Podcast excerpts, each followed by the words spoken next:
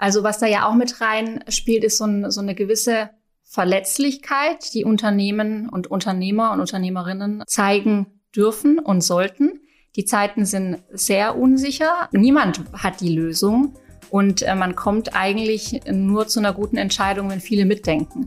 Und das ist auch ein Stück weit unser Angebot. Nicht erst die Hand ausstrecken in Richtung externe Unterstützung, wenn der Karren schon im Dreck steckt oder wenn äh, die Fragestellung ganz klar formuliert ist, sondern gerne auch davor. Und ähm, da, da sehen wir uns. Heute durfte ich wieder einen ganz besonderen Gast an der Handelbar begrüßen.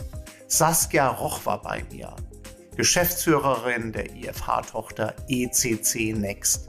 Mit Saskia habe ich intensiv über die aktuellen Herausforderungen des B2B-Handels gesprochen und wie wir diesen auf dem Weg ins digitale Zeitalter unterstützen können.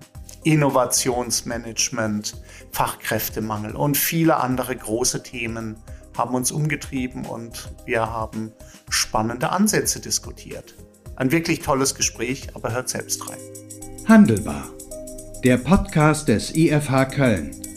Wir schenken Brancheninsights ein. Hallo und herzlich willkommen zur Handelbar. Schön, dass ihr wieder dabei seid und auch heute wieder mit einem ganz besonderen Gast, den ich ganz, ganz herzlich äh, bei uns begrüße. Saskia Roch ist bei mir, Geschäftsführerin unserer Tochter ECC Next. Hallo Saskia, grüße dich. Hallo Kai. Schön, dass du da bist, schön, dass du Zeit findest in diesen äh, doch sehr hektischen, dynamischen äh, Zeiten. Ich habe es äh, gesagt, du bist Geschäftsführerin unserer Tochter ECC Next. Was verbirgt sich hinter ECC Next und vor allen Dingen hinter dir, Saskia? Ja, erstmal freue ich mich total hier zu sein, Kai, äh, und hier ein bisschen erzählen zu können.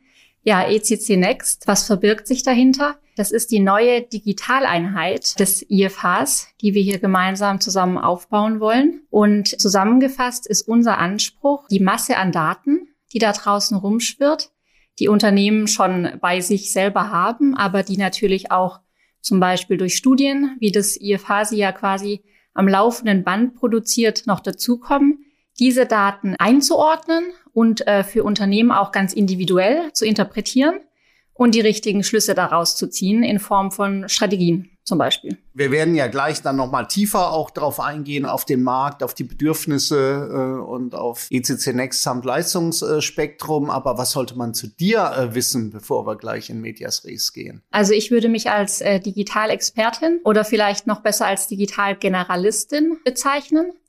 Ich bin seit ähm, ja inzwischen über 13 Jahren im digitalen Umfeld unterwegs.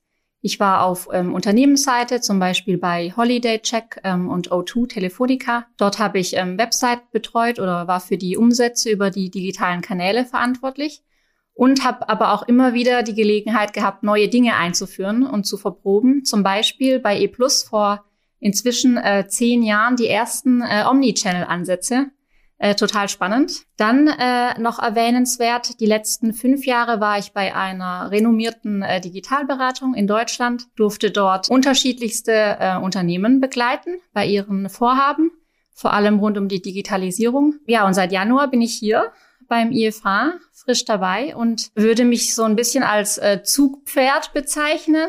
Die Person, die jetzt aus dieser Erfahrung schöpft, ähm, die Richtung vorgibt und eben ECC Next ähm, vorantreibt und ähm, auch Dinge auf die Straße bringen kann. Ja, und äh, Saskia, wir dürfen ja dann auch verraten, ich musste ja hier bei der Einstellung gleich zwei Hürden überwinden. Zum einen, du bist zwar unweit äh, von mir und natürlich auch viel später äh, aufgewachsen im Schwabenland und ähm, du wohnst in Düsseldorf. Dürfen wir das verraten? Das äh, haben wir jetzt verraten. Das äh, hindert uns ja nicht daran, äh, hier gut, vertrauensvoll und auch erfolgreich dann auch zusammen äh, zu arbeiten. Wir haben in der Zusammenarbeit ja relativ schnell, glaube ich, diesen Begriff des Trusted Advisor ähm, hier geprägt. Vielleicht beginnen wir äh, damit, was ist so ein Trusted Advisor aus deiner Sicht? Ähm, warum ist das so, eine, so ein guter Begriff aus, aus deiner Sicht? Also es ist ein guter Begriff aus meiner Sicht. Ähm, ich erzähle gleich, äh, warum. Ich würde davor noch mal dazu aufrufen wollen. Wir suchen einen, einen deutschen Begriff dafür. Uns ist kein guter Deutscher eingefallen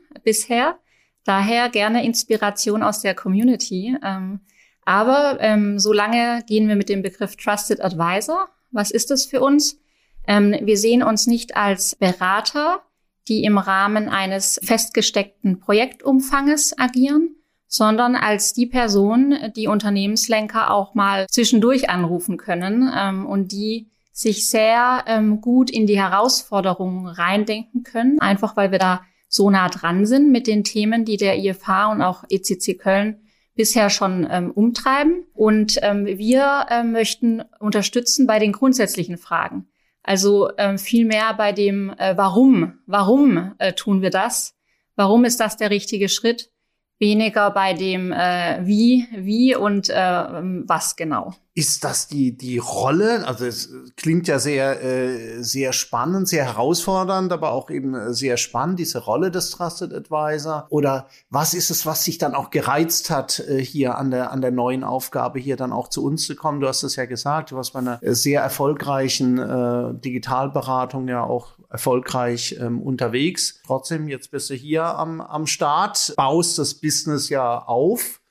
Ist es das Aufbauen oder ist es dann doch vielleicht diese Rolle Trusted Advisor, wirklich den Kunden ähm, als, als vertrauensvoller Partner dann auch über einen längeren Prozess dann wirklich äh, zur Verfügung zu stellen? Oder vielleicht auch das Datenbasierte, da kommen wir auch gleich noch drauf zu sprechen. Also sind ganz viele Sachen. Ähm, ich bin natürlich Beraterin aus Leidenschaft. Ähm, ich begleite gerne Unternehmen, auch genau in dieser Rolle. Ähm, darüber hinaus reizt natürlich viele äh, Berater auch selber zu gestalten. Das kann ich jetzt hier in dieser neuen Rolle. Nochmal selber auch mehr ähm, Verantwortung für Dinge zu übernehmen.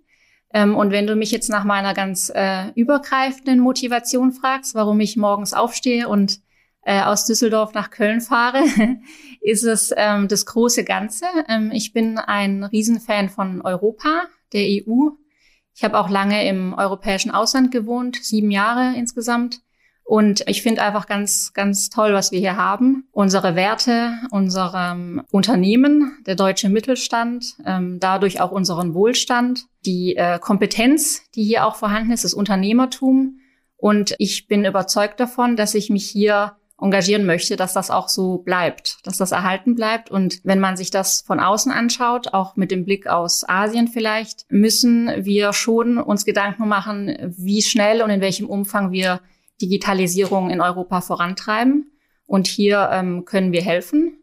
Und äh, deswegen tun wir das auch und ja, das motiviert mich. Ja, also richtig purpose-driven äh, könnte man äh, sagen, dann auf Neuenglisch, auf Neudeutsch. Ich hätte jetzt äh, vermutet auch das Team als, als Rolle. Natürlich, äh, diese Aufgabe, die du ja gerade skizziert hast, die ist natürlich auch viel zu groß für eine einzelne Person und steht ja auch ein, auch ein starkes Team äh, hinter dir. Ähm, was willst du uns da berichten? Genau, also wenn wir jetzt ECC Next anschauen als Unternehmen, äh, sind es ich, meine Mitgeschäftsführerin Mailin Schmelter, Micha Mertens, übrigens beides äh, versierte B2B-Experten, ähm, die der letzt von der Internet World unter den Top 12 Personen äh, in dem Bereich, äh, die, den, die man beobachten sollte, ja, ausgezeichnet. Ich war ganz traurig, wurden. ich wurde nicht erwähnt äh, hier, aber ich habe es den beiden äh, hier ge gegönnt. Ja. Du bist wahrscheinlich sehr viel mehr als ein B2B-Experte, oder? In der Wahrnehmung äh, von außen, Kai? Ja, das mögen, äh, das mögen die, äh, die, die Kunden natürlich dann auch äh, beurteilen. Aber auch ich möchte ja eine Rolle bei diesem Konstrukt hier spielen. Ein bisschen ja auch Geburtshelfer jetzt von, von ECC Next. Ich freue mich da auch äh, Teil sein zu dürfen und wir haben ja auch schon erste gemeinsame Termine. Finde ich auch sehr, sehr, sehr erfolgreich bei Kunden dann auch absolviert und Spaß gemacht haben sie darüber hinaus zu allem Überfluss auch noch. genau. Eines unserer Werte, Spaß, Spaß bei der Arbeit. Wen man aber nicht vergessen darf, wir haben ja den, die IFH-Gruppe an unserer Seite mit den ähm, insgesamt 60, meine ich. Ähm, ja. Projektleiterinnen, äh, Data Scientists, Branchenexperten, die sind natürlich Teil des Vorhabens.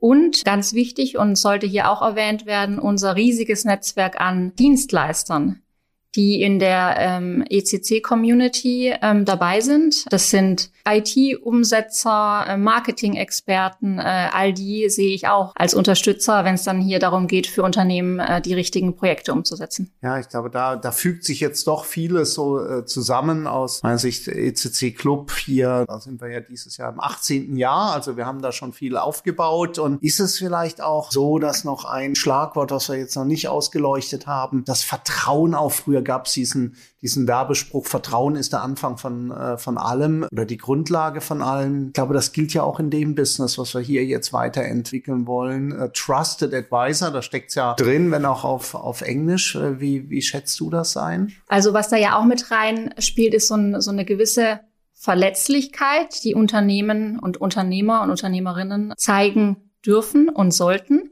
Die Zeiten sind sehr unsicher. Niemand hat die Lösung. Und äh, man kommt eigentlich nur zu einer guten Entscheidung, wenn viele mitdenken. Und das ist auch ein Stück weit unser Angebot. Nicht erst die Hand ausstrecken in Richtung externe Unterstützung, wenn der Karren schon im Dreck steckt oder wenn äh, die Fragestellung ganz klar formuliert ist, sondern gerne auch davor. Und da sehen wir uns. Ja, jetzt ist es ja ähm, auch, auch so, dass äh, hier Vertrauen ja vielleicht auch resultieren kann aus dem Gefühl heraus, dass nicht nur ein Bauchgefühl, was mir hier der Berater vermittelt, sondern das sind auch fundierte Daten, Zahlen, Fakten, da ist ein Branchenwissen da, was man auch wirklich an, an harten Fakten und Datenzahlen untermauern kann. Ist das vielleicht so am Ende des Tages so wirklich der USP von ECC Next, dass wir einfach in der Lage sind, durch die Verknüpfung jetzt von deiner Beratungserfahrung, von dem Branchenwissen, das wir haben, aber dann eben auch von Daten, Daten, Daten, Unternehmern, Entscheidern, die ein Stück weit dann eben verletzlich sind, weil wir uns in neuen äh, Dynamiken dann auch bewegen, weil wir Entwicklungen sehen, die es so einfach dann auch noch nicht gab, weil man in vielen Fällen aus dem, aus dem traditionell sehr erfolgreichen Geschäftsmodell einfach neue Wege dann auch beschreiten kann. Ist das so der USP? Absolut. Da hast du ihn äh, sehr gut zusammengefasst. Und äh, für die IFH-Gruppe ja ein ganz logischer nächster Schritt. Ja, die Daten sind da, die sind sehr umfassend da. Darauf greifen zig Unternehmen tagtäglich zurück. Ähm, darauf greifen auch andere Beratungen zurück, wie wir sehen, die mit diesen Daten schon ähm, Beratung anbieten. Und, und für uns natürlich ganz klar etwas, was wir auch können und wo wir eben noch expliziter diese drei Dimensionen Daten, Strategie, datenbasierte Strategie und im Kontext äh, der Digitalisierung ähm, anbieten möchten und können. Du hattest es äh, äh hier gesagt, bis, äh, bildest du ja mit, äh, mit Mailin ja auch eine Doppelspitze, eine weibliche äh, Doppelspitze.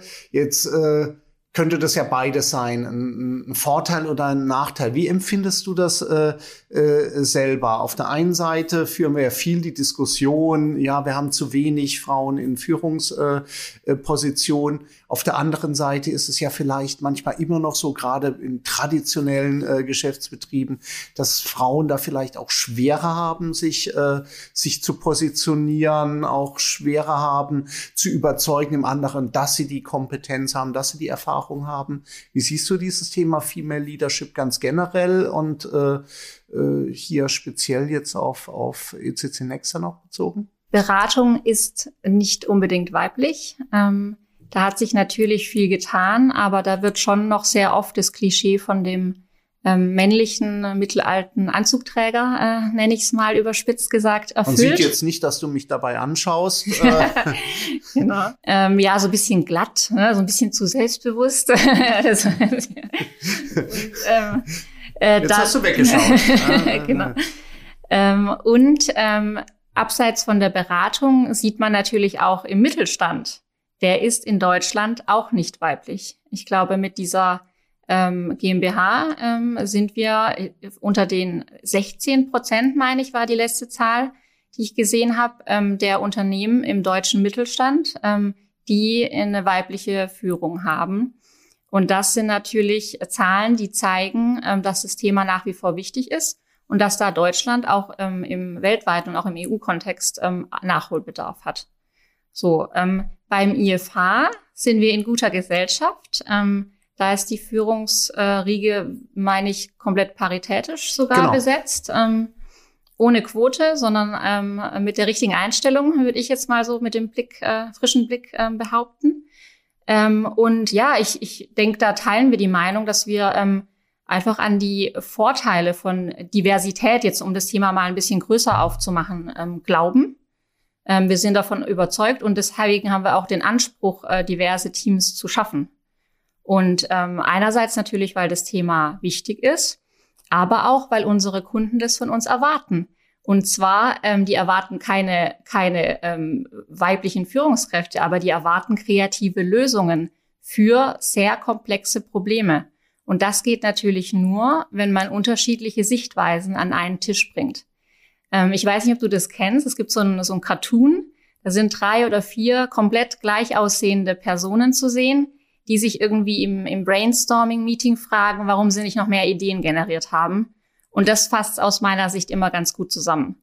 Ähm, wir brauchen unterschiedliche Sichtweisen und die entstehen nur durch unterschiedliche Geschlechter auf der einen Seite, aber natürlich auch äh, Hintergründe, Erfahrungen. Und ich denke, da sind wir auch, Mailin und ich, äh, zwei, die jetzt zwar beide Frauen sind, aber sich auch von unserem Background her einfach äh, total gut ergänzen und durch diese unterschiedlichen Sichtweisen da eine gewisse Dynamik und auch Kreativität ähm, schaffen können. Ja, äh, spannend, weil ich glaube, du zeigst damit äh, ganz klar ja auch auf, man greift einfach auch zu kurz, wenn man das jetzt ausschließlich auf ein Verhältnis äh, Männer zu Frauen äh, reduziert, sondern es geht äh, tiefer, es geht äh, rein in den, in den Background und äh, ich kann an der Stelle vielleicht auch mal verraten, es waren tatsächlich von äh, auf der auf der Longlist von von 50 äh, potenziellen Kandidaten für die, für die Stelle, die wir hier zu besetzen hatten mit dir, ähm, hatten wir genau zwei Frauen. Das zeigt, glaube ich, das Verhältnis äh, hier insgesamt auf. Aber es war äh, äh, wie, ähm, wie immer, das kann ich wirklich so sagen, als jemand, der diese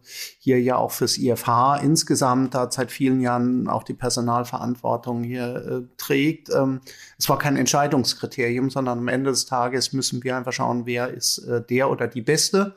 Und dann freuen wir uns natürlich umso mehr, wenn es dann auch noch äh, positive Nebeneffekte, nenne ich es jetzt mal hier auch einfach hat. Man natürlich äh, glauben wir auch dran, dass diverse Teams grundsätzlich on the long run erfolgreicher sein können als, äh, als welche, die so gleich besetzt sind. Und vielleicht sind auch Frauen, du hast es äh, gesagt, ich erlebe das zumindest oft, ein bisschen besser äh, daran beim Thema, was uns ja auch ganz wichtig ist, den Gesprächspartner auf Augenhöhe dann äh, zu begegnen. Wir wollen ja ähm, weder die sein, die jetzt äh, zum Kunden hingehen und dann nach oben gucken, weil dann sagen, oh, wow, was war der nicht erfolgreich in der, in der Vergangenheit?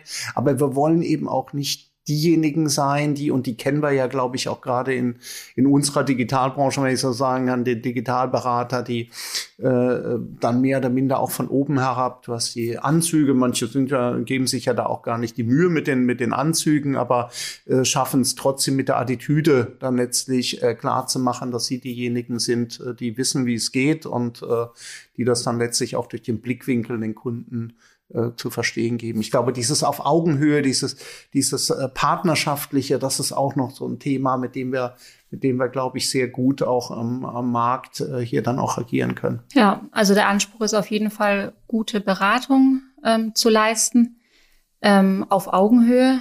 Ähm, das, das passiert in, vor allem, indem man sich wirklich ähm, nah an den Unternehmen fühlt. Das tun wir. Ähm, wir fühlen uns nah an, an den B2B-Sektor, wir fühlen uns nah am Mittelstand. Und das heißt natürlich auch, dass wir keine Digitalberatung sind, die jetzt mit Beispielen aus dem Silicon Valley kommt, sondern die diese Realität ähm, der, des, des B2B-Mittelstandes in Deutschland kennt ähm, und da dann auch ansetzen kann.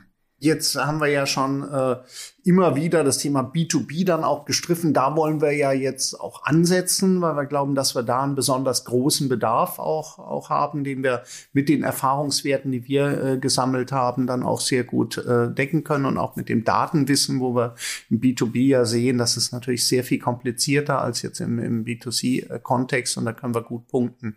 Jetzt haben wir ja mit, äh, mit Stripe Giraffe eine neue Studie rausgebracht. Die hast du dir ja gleich. Am Anfang gibt's ja sehr viel zu lesen äh, hier, wenn man, wenn man äh, zu uns kommt. Viele, viele Studien, durch die du dich dann auch gewälzt hast. Das ist ja ganz frisch. Äh, B2B-Commerce im Spannungsfeld zwischen äh, wirtschaftlicher Belastungsprobe und digitaler Effizienz. Äh, schreiben wir dann in die Show Notes, äh, äh wo die dann äh, erhältlich ist. Aber was waren da für dich vielleicht so Punkte, wo du gesagt hast, wow, da muss man dann ansetzen, da können wir dann auch was leisten. Ja, also was da ja ähm, also fast schon schockierend war, äh, ist die Zahl, dass 80 Prozent der Digitalisierungsprojekte scheitern. Ähm, das haben uns die befragten Unternehmen gesagt ähm, und das ist natürlich fatal. Das kann sich in äh, Zeiten, ähm, wo der auch der Geldbeutel ein bisschen enger geschnallt werden muss, niemand mehr leisten. Ja, wenn Projekte gestartet werden, müssen die erfolgreich sein und das kann man auch sicherstellen. Und dazu ähm, gehört aus meiner Sicht eine klare Zielsetzung, eine klare Strategie. Das ist auch das, was als Grund genannt wurde, ähm, weil es fehlt, warum solche Projekte scheitern. Und wie kommt man dahin? Ähm, man muss sich Zeit dafür nehmen und auch ausreichend Analyse betreiben.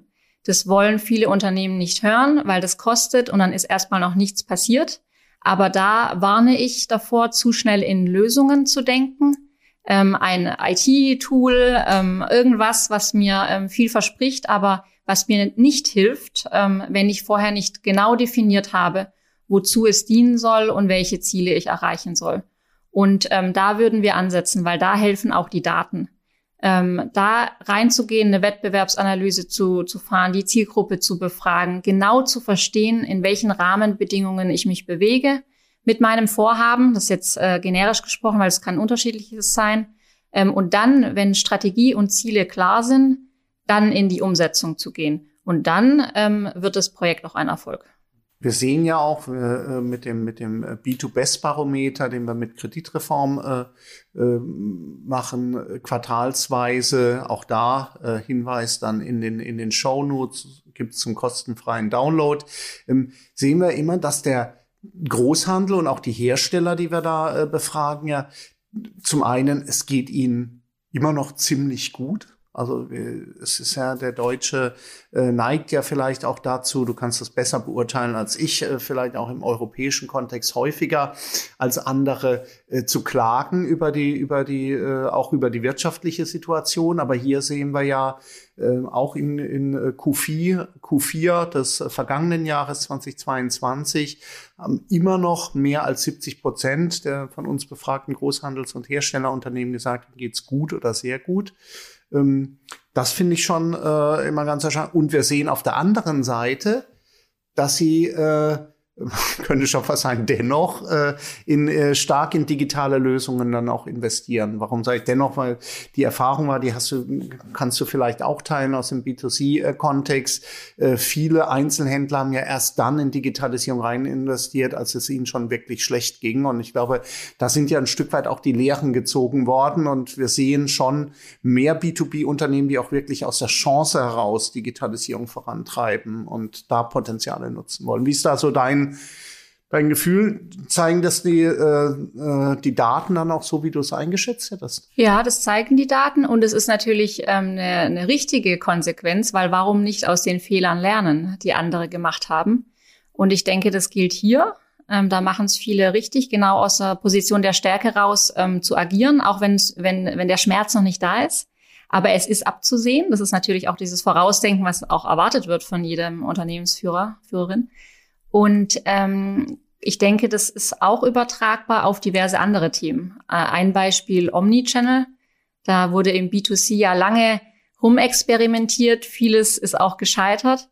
Und jetzt zeigen ein paar Unternehmen, wie es äh, sehr gut funktionieren kann. Und äh, an denen kann man sich orientieren. Und, und B2B ist, ist, ist jetzt da und äh, warum nicht da von den Besten lernen? Und inwieweit ist es dann auch bei den Innovat äh, Investitionen in, in, in Digitalisierung doch häufig, äh, sag ich mal, das Schema F. Inwieweit sind Lösungen da äh, innovativ? Inwieweit ähm, ist Innovationsmanagement überhaupt ein, ein Thema in, in, äh, in mittelständischen äh, Unternehmen. Wir haben ja da das Glück, wir können zurückgreifen, auch hier auf Zahlen, auf brandaktuelle Zahlen.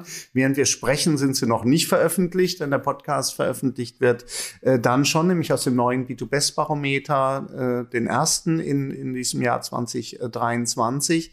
Wie siehst du das Thema Innovationsmanagement und wie siehst du äh, ganz generell die Diskussion? Sind Investitionen in Digitalisierung gleichbedeutend äh, Innovationen oder muss man da nicht tiefer gehen und schauen, was ist das denn eigentlich? Ist das nur eine, wie heißt so schön bei, bei Alexander Graf hat, glaube ich, den Begriff geprägt, ist es dann nicht nur eine Elektrifizierung und kein E-Commerce? Ja, das gibt es natürlich auch. Das ist dann keine Innovation, wenn aus einem schlechten Prozess ein digital, schlechter digitaler Prozess gemacht wird.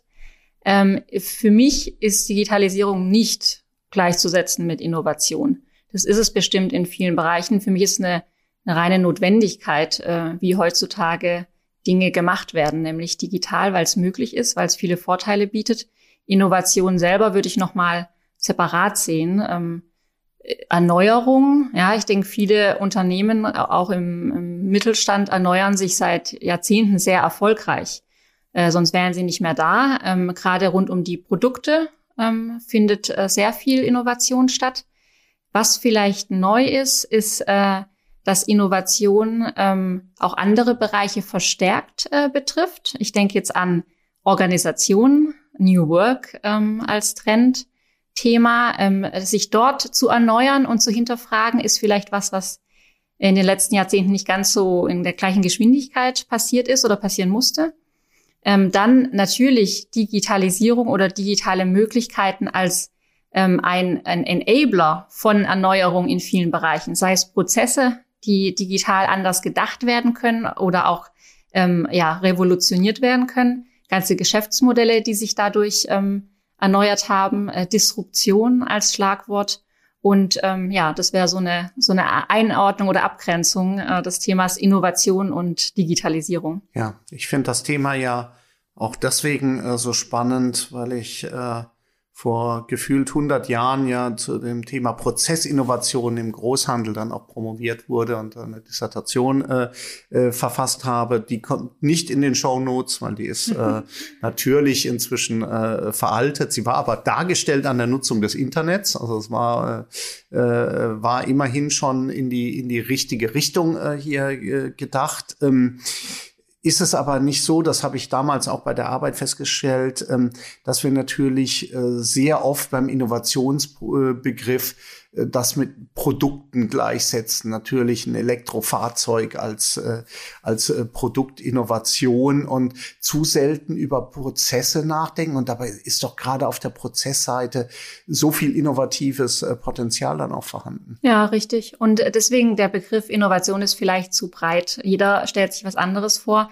Deswegen wundert mich auch nicht. Ich glaube, die äh, eine, ein Ergebnis der Studie war ja auch, dass ähm, 80 Prozent der Unternehmer und Unternehmerinnen sagen, Innovation ist wichtig, denken wahrscheinlich an ganz unterschiedliche Aspekte. Und viele haben genau wie du sagst, so diese sehr radikale Innovation ähm, im Kopf oder wirklich disruptive Innovation.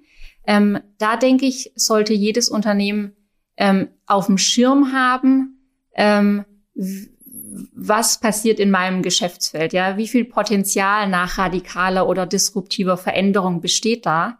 Wie würde ich das machen? Ich würde mir den Markt anschauen. Da sind natürlich viele auch schon nah dran. Gibt es da Startups, die irgendwas äh, anders machen als wir, ähm, sich aber in der gleichen Zielgruppe bewegen? Ähm, Gibt es Trends? Ähm, da ist ja auch äh, das IFH immer ein guter äh, Anlaufpunkt. Ähm, und dann dahingehend natürlich meine Strategie hinterfragen oder anpassen.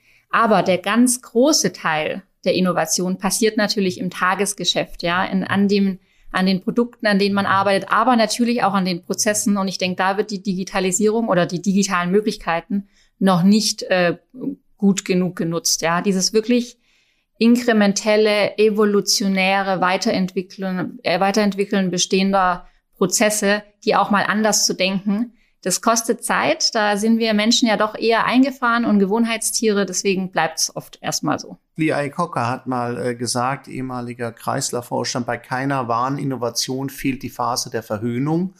Ich denke da immer an das Video mit damals mit äh, Steve Barmer von Microsoft, als er äh, vor Lachen äh, sich gar nicht mehr halten konnte, als das erste iPhone auf den Markt äh, gebracht wurde und sagte, wer sollte denn ein hier ein Smartphone ohne Keyboard, äh, hier ohne Tastatur äh, äh, wollen, äh, schon gar nicht zu dem Preis. Man sieht, wie ein das natürlich äh, überholen kann, wie, wie das vielleicht auch die Aufmerksamkeit von uns äh, ein Stück weit dann auch äh, fokussiert.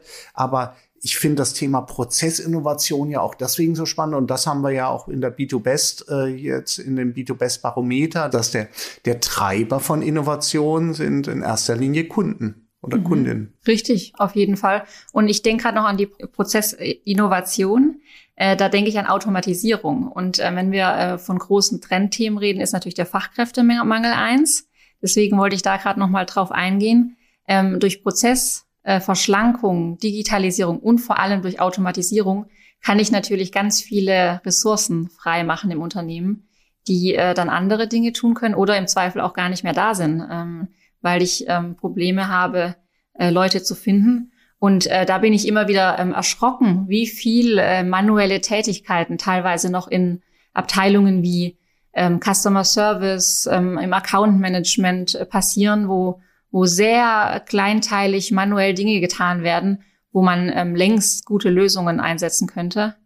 Ähm, sei es irgendwie der äh, Ch Chatbot, der Kundenanfragen vorsortiert, schon mal in Teilen beantworten, bevor er sie weitergibt, oder auch ähm, ja, ein Kundenportal als solches, äh, wo äh, Dinge, Informationen direkt schon eingesehen werden können, Service äh, selbst bedient werden kann, bevor ich mich an meinen Account Manager äh, wende. Würdest du sagen, Saskia, wenn wenn wir uns, uns diese Innovationen anschauen, sagen, die kommen vom Kunden her, sind so die zwei großen Treiber dann doch auch ähnlich wie im B2C äh, Bequemlichkeit und Schnelligkeit? Also wir erleben das ja in ganz vielen auch Kundenprojekten, äh, sehen wir, dass der, der Beschaffer möchte ja möglichst wenig Zeit eigentlich mit der Beschaffung äh, verbringen. Der möchte malen, bohren, was auch immer, aber er möchte nicht eigentlich nicht äh, äh, bestellen. Und ähm, dass, dass dann tatsächlich diese Geschwindigkeitsthema ganz wichtig und plus dann Bequemlichkeit? Ja, ganz klar. Also die, die Innovation wird vom Kunden getrieben, das, das gehe ich mit. Äh, die geben vor, ähm, unterstützt auch von, von vielen Großen. Ne? Ähm, mit Amazon gewöhnt man sich auch an so, so einige Gewohnheiten, die man dann ähm, als Erwartungshaltung an ganz viele Unternehmen richtet. Ähm, und äh, die Bequemlichkeit, die Nutzerfreundlichkeit, ähm, das sind die Dinge, die immer wieder mit dem, mit dem Steigen der technischen Möglichkeiten dann auch ähm, neue Innovationen äh, vorantreiben. Und auf der anderen Seite ist ja, du hast das Thema Automatisierung angesprochen, wenn wir uns, uns die Thematik jetzt hier anschauen mit den, äh, mit den Autostores. Ähm, ist das ja auch ein Beispiel dafür, dass man äh, vielleicht auch nicht immer warten sollte, bis, bis der Kunde einem sagt, ich möchte sowas haben, sondern dass man frühzeitig eben neue Entwicklungen dann auch erkennt, vom Kunden her denkt, dem Kunden anbietet und äh, dann eben sich darüber differenzieren kann, zumindestens über einen gewissen Zeitraum, weil wir wissen ja auch natürlich, äh, äh, Erfolgsmodelle können dann auch kopiert äh, werden.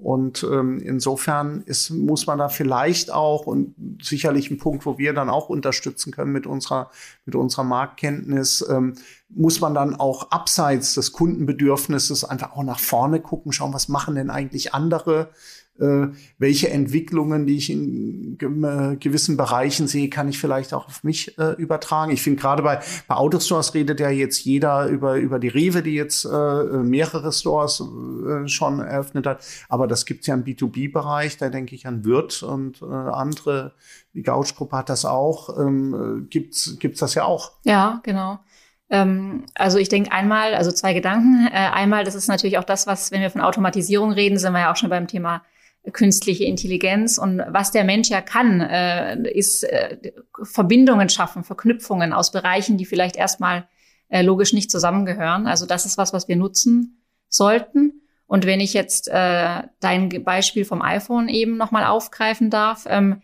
das hat sich ja so auch niemand gewünscht. Ja, das war auch eine, eine Kombination aus Trends, aus technischen Möglichkeiten, aus ähm, Wünschen, was Bequemlichkeit und ähm, äh, ja, Anwenderfälle betrifft. Und die hat jemand schlau kombiniert. Und daraus wurde ein Produkt, äh, das die Massen begeistert. Und äh, genau diese Arbeit äh, muss natürlich auch im Kleinen, in jedem Unternehmen und für jedes Produkt und jede Zielgruppe stattfinden. Ja, also super spannende Thematik, Thematiken, weil du hast eben auch schon in einem, in einem Nebensatz das Thema Metaverse angesprochen, ist ja auch eins dieser Themen, wo, wo Unternehmen ja sehr, sehr unsicher sind.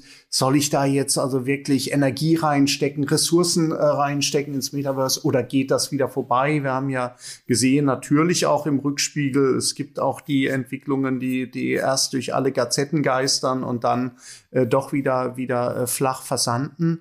Äh, also Metaverse ist sicherlich ein Thema, da würde mich deine Einschätzung äh, interessieren, in, inwieweit äh, wir da ähm, als, als Unternehmen im Moment wirklich echte Mehrwerte bieten können. Wir kann man ja sagen, als, als ECC äh, Köln schon, weil beim ECC-Forum werden wir ja wieder eine Metaverse Umgebung äh, hier, hier haben. Und wir haben im letzten Jahr gesehen, das hat für den Austausch wirklich sehr, sehr gut funktioniert. Dann das Thema künstliche Intelligenz ist sicherlich eins, was man jetzt nicht erst seit ChatGPT in aller Munde.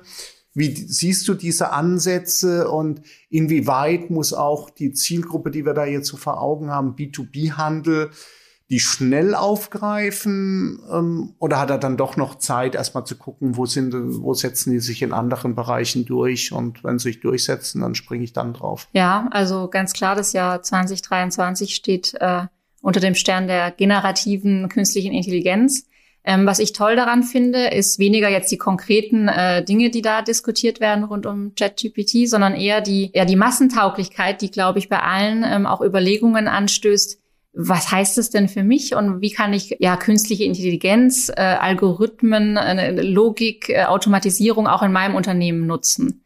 Und das braucht es. Das ist das, was für mich notwendig ist, auch in Form von Digitalisierung. Metaverse ist für mich persönlich eine sehr ähm, logische Konsequenz, ähm, dass uns, dass das, was uns äh, ausmacht im Leben, auch äh, digital transportiert wird sei es ähm, äh, mich als Person, meine Identität, aber auch meine Umgebung und äh, der Austausch miteinander. Wenn ich jetzt äh, für Unternehmen einen Rat äh, zusammenfassen müsste, hätte ich gesagt, für die allermeisten da draußen ist das nicht die Priorität für dieses Jahr und vielleicht auch nicht für die nächsten ein, zwei Jahre. Ähm, da reicht es wahrscheinlich, wenn man sich die tollen Unterlagen vom IFH, äh, das Buch, äh, wenn man ja, das schon erwähnen darf, genau. das da erscheinen wird, ähm, äh, durchliest, äh, sich da vielleicht privat zum Spaß mal ähm, irgendwo anmeldet. Ähm, aber im Unternehmenskontext kann man bei dem Thema noch ein bisschen abwarten. Ja, die Shownotes werden äh, voll dieses Mal. Auch ja. da werden wir äh, Hinweis geben. Spricht für unser vernetztes Arbeiten und vernetztes äh, Denken, äh, Saskia. In der Tat werden Anne und, und Ralf, Annelisa Weinand und Dr. Ralf Decker, sie werden in Kürze dazu ein Buch herausgeben, also zum Metaverse und seine Relevanz eben für Unternehmen. Siehst du sonst noch ein, ein, Thema, ein Technologiethema, mit dem sich jetzt aktuell äh, die Unternehmen intensiv äh, beschäftigen sollten, was wir noch nicht erwähnt hatten? Sonst würde ich in eine andere Richtung hier dann auch springen, weil ich nämlich sehr, sehr spannend äh, finde, das begleitet mich jetzt auch so seit Gründung des, des ECC eigentlich die Diskussion. Einerseits reden wir über Technologie, aber erfreulicherweise reden wir auch immer über Personen. Das reden wir ja dann auch äh, hier ähm, im, im stationären Handel, wo wir dann sagen, gut, natürlich Person bleibt wichtig, bleibt ein entscheidendes Differenzierungsmerkmal in einem Wettbewerb für den stationären Händler, ungeachtet aller Technologien, die wir, äh, die wir haben. Wie äh, siehst du das Thema ähm, Fachkräftemangel, auch dazu werden wir ja eine ganz neue Clubstudie hier beim ECC-Forum am 21. Äh, März äh, äh, veröffentlichen. Ähm, auch dazu wird es ein, ein äh, Link äh, hier geben äh, zum Download in den, in den Show Notes. Wie siehst du dieses Thema Fachkräftemangel und ersetzt jetzt beispielsweise eine künstliche Intelligenz aus deiner Sicht Personal oder ist es dann doch so, dass genauso wie der Online-Shop ja auch nicht den Außendienstler ersetzt, dass es dann äh, um die Kombination geht, Menschen und äh, Technologie. Ja, letzteres. Ähm, also ein, eine weitere, ähm, ein weiteres Werkzeug in unserer Werkzeugkiste der Dinge, wie wir unser, unsere Arbeit erledigen, wie wir unser Unternehmen führen und voranbringen, ähm, Kunden äh, begeistern und äh, natürlich ein tolles Werkzeug, weil es sehr viel Arbeit sehr selbstständig ähm, erledigen kann. Aber am Schluss ähm, muss es eingesetzt werden und wo genau und wie genau, äh, das gilt es jetzt erstmal zu definieren und dafür braucht es dann auch nach wie vor den Menschen. Also eher ein Wandel dann vielleicht auch der Berufsbilder, wenn wir zu den Arbeitskräften dann äh, kommen und, und weniger jetzt den brutalen Wegfall von Arbeitsplätzen. Das ist ja das, was ja ein Stück weit auch immer befürchtet wurde, was wir ja schon befürchtet haben mit Einführung der Computer in die, in die Büros, äh, dass da immer weniger Leute auch dafür benötigt äh, werden. Oder ist es jetzt doch so, dass dieser Schritt so stark ist und diese, diese künstliche Intelligenz so, so mächtig, dass wir halt doch so viel weniger Leute brauchen, dass du da auch äh, massiv, du hast ja über das, über ähm, auch den Purpose, Stärkung auch des Wirtschaftsstandortes. Dazu gehört natürlich auch hier ein, ein stabile, äh, stabiler Arbeitsmarkt, äh, dass es da doch Verwerfungen äh, geben wird. Also ich denke ähm, auf jeden Fall ähm, ergänzend, wir hatten es ja von den manuellen Tätigkeiten, wenn die wegfallen, ist es erstmal nicht schlimm. Wir werden alle anders gefordert werden. Ich glaube, ein interessanter Gedanke, den ich da vor kurzem dazu gelesen habe, ist, dass wir auch gucken müssen, dass äh, diese manuellen Tätigkeiten teilweise auch ähm, ein Stück weit eine Pause für unser Gehirn sind. Und dass, wenn uns da zu viel abgenommen wird, wir nur noch sehr herausfordernde Denkarbeit vor uns haben in manchen Berufen. Fand ich ganz spannend. Also wie geht man damit um? Stichwort äh, Burnout, ähm, wie, wie, wie fordernd ist eine Tätigkeit. Gleichzeitig denke ich, ähm, da wird es jetzt keine Massenentlassungen geben, nur weil jetzt eine künstliche Intelligenz einen gewissen Bereich ähm, revolutioniert. Natürlich werden sich Jobs verändern, aber das wird so passieren, dass der Mensch immer Teil des Ganzen ist und sich eben auch ganze Berufsbilder weiterentwickeln, wie es genau in der Vergangenheit auch schon passiert ist ähm, und aus meiner Sicht ähm, zum Guten. Natürlich gibt es da einige Fragestellungen, die man auch kritisch äh, beleuchten muss. Ähm, aber für, für uns, auch mit dem Thema Fachkräftemangel ähm, vor uns, eher eine gute Neuigkeit. Saskia, leider müssen wir auch hier äh, schon wieder auf die Zielgerade einbiegen. Meine klassischen ähm, Abschlussfragen zunächst mal ähm, für das Jahr 2023. Was sind so ähm, eure Ziele jetzt für das Gründungsjahr? Was habt ihr euch äh, vorgenommen? Also wir ähm, möchten natürlich dieses Thema Messbarkeit, äh, das wir nach außen tragen, ähm, auch selber leben. Das heißt, wir haben uns ganz klare Ziele gesteckt. Wir arbeiten übrigens auch mit OKRs, einer Methode, die ich nur empfehlen kann. Die hilft uns beim Fokus, bei der Priorisierung, die wir als äh, Startup äh, im Unternehmen, nenne ich uns mal, ähm, natürlich auch brauchen. Und ähm, unsere Ziele sind, dass wir äh, natürlich äh, erste Kunden von unseren Angeboten ähm, überzeugen möchten, äh, dann da gemeinsam auch Dinge umsetzen möchten ähm, wir sind natürlich gemeinsam mit dir und mit dem Rest äh, des Hauses dran, da in verzahnten Lösungen zu denken, die hoffentlich dann ähm, auch mehr als die ihre, ihre reine Summe sind, sondern ähm, einen richtigen Mehrwert bieten nach außen, wie diese Daten äh, im Digitalisierungskontext ähm, richtig, richtig genutzt werden können, guten Mehrwert stiften. Ja, und dann äh, schaffen wir natürlich auch äh, grundsätzlich Grundlagen für uns, damit wir da wachsen können, dass wir da äh, drauf aufbauen können. Dazu gehören eben auch äh, Prozesse, da versuchen wir übrigens auch zu automatisieren, probieren uns da aus und ähm, freuen uns. Dankeschön. Und wenn man noch ein bisschen weiter forschern, sagen wir mal klassisch die fünf Jahre, wie ich immer sage, fünf Jahre sind das neue zehn Jahre. Also da ist natürlich jetzt noch viel, äh, viel Nebel vielleicht um die Glaskugel rum, aber wenn du dir Mühe gibst, sie äh, ein bisschen zu putzen, was ist so äh, das Ziel, wo steht ECC Next äh, in, in fünf Jahren? Gibt es dann auch den, den virtuellen äh, äh, Berater? Trifft man euch dann nur noch im Metaverse oder sind das nur mögliche Spielarten oder gar keine Spielarten? Also im Metaverse machen wir in fünf Jahren vielleicht Workshops. Ähm, vielleicht. Ich würde in fünf Jahren sehen, dass wir einen signifikanten Teil des unternehmerischen Erfolgs der IFH-Gruppe mitgestalten. Dass wir vielleicht, wenn ich mal in die Tüte sprechen darf, eine Vier-Tage-Woche haben unterstützt von äh, Technologie ist das dann äh, auch hier möglich.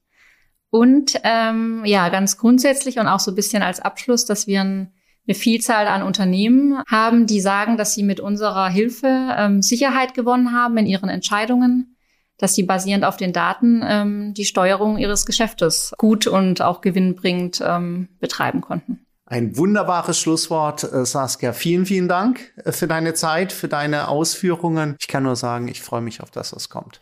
Ich mich auch. Das war die heutige Handelbar mit Saskia Roch, Geschäftsführerin von ECC Next. Jemand, der getrieben von einem starken Purpose-Gedanken den deutschen B2B-Mittelstand in das digitale Zeitalter führen möchte und führen wird. Und in 14 Tagen begrüße ich an gleicher Stelle Erik Eiberle. Er ist bei der Markant verantwortlich für die Plattform Volla, für Produktinnovationen im Lebensmitteleinzelhandel. Das wird sicherlich auch super spannend. Bis dahin, abonniert unseren äh, Podcast und bleibt gesund, erfolgreich und zuversichtlich. Herzliche Grüße aus Köln, euer Kai Hudetz.